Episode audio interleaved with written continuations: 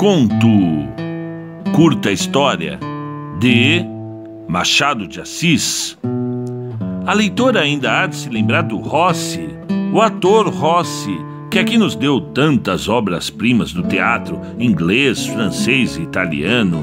Era um homem zarrão que uma noite era terrível como Otelo, outra noite meigo como Romeu não havia duas opiniões, quaisquer que fossem as restrições. Assim pensava a leitora. Assim pensava uma dona Cecília, que está hoje casada e com filhos.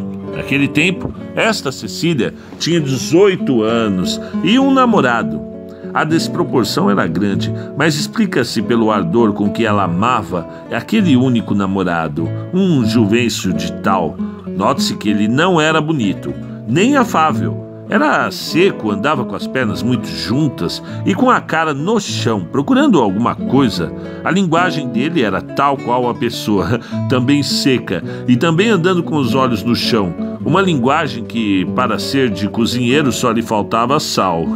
Não tinha ideias, não apanhava mesmo as dos outros. Abria a boca, dizia isso ou aquilo, tornava a fechá-la para abrir e repetir a mesma operação. Muitas amigas de Cecília admiravam-se da paixão que este Juvencio lhe inspirava. Todas contavam que era um passatempo e que o arcanjo que devia vir buscá-la para levá-la ao paraíso estava ainda pregando as asas, acabando de as pregar. Descia, tomava-a nos braços e sumia-se pelo céu acima.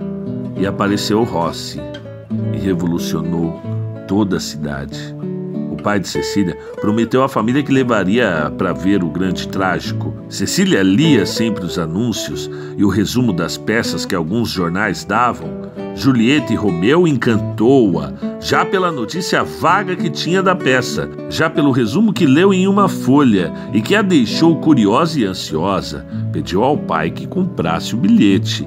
Ele comprou e foram.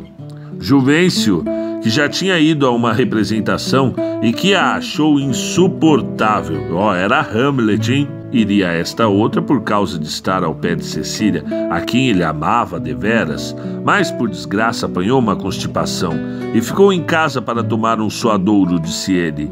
E aqui se vê a singeleza desse homem, que podia ser enfaticamente um sudorífico, mas disse como a mãe lhe ensinou, como ele ouvia a gente da casa não sendo coisa de cuidado, não entristeceu muito a moça, mas sempre lhe ficou algum pesar de o não ver ao pé de si. Era melhor ouvir Romeu e olhar para ele. Cecília era romanesca e consolou-se depressa. Olhava-se para o pano, ansiosa de o ver erguer-se. Uma prima que ia com ela chamava-lhe a atenção para as toalhetes elegantes ou para as pessoas que iam entrando, mas Cecília não. Ela dava tudo isso com um olhar distraído. Toda ela estava impaciente de ver subir o pano. Quando sobe o pano? Quando sobe o pano? perguntava ela ao pai. Descansa que não tarda. Subiu afinal o pano e começou a peça. Cecília não sabia inglês nem italiano. Lera uma tradução da peça cinco vezes e, apesar disso, levou-a para o teatro. Assistiu às primeiras cenas ansiosa. Entrou Romeu, elegante belo, e toda ela comoveu-se. Viu depois entrar a divina Julieta mas as cenas eram diferentes. Os dois não se falavam logo. Ouviu-os, porém, falar no baile de máscaras. Adivinhou que sabia. Bebeu de longe as palavras eternamente belas que iam cair dos lábios de ambos. Foi o segundo ato que as trouxe. Foi aquela cena imortal da janela que comoveu até as entranhas a pessoa de Cecília. Ela ouvia as de Julieta, como se ela própria as dissesse. Ouvia as de Romeu, como se Romeu falasse a ela própria. Era Romeu que a amava. Ela era Cecília ou Julieta, ou qualquer outro nome, que aqui importava menos que na peça. Que importa um nome? perguntava Julieta no drama. E Cecília, com os olhos em Romeu, parecia perguntar-lhe a mesma coisa. Que importa que eu não seja a tua Julieta, sou a tua Cecília, a tua Amélia, a tua Mariana. Tu é que serias sempre e será o meu Romeu. A comoção foi grande. No fim do ato, a mãe notou-lhe que ela estivera muito agitada durante algumas cenas. Mas os artistas são bons, explicava ela. Isso é verdade, acudiu o pai. São bons para valer. Eu que não entendo nada, parece que estou entendendo tudo. Toda a peça foi para Cecília um sonho. Ela viveu, amou, morreu com os namorados de Verona e a figura de Romeu vinha com ela, viva e suspirando as mesmas palavras deliciosas.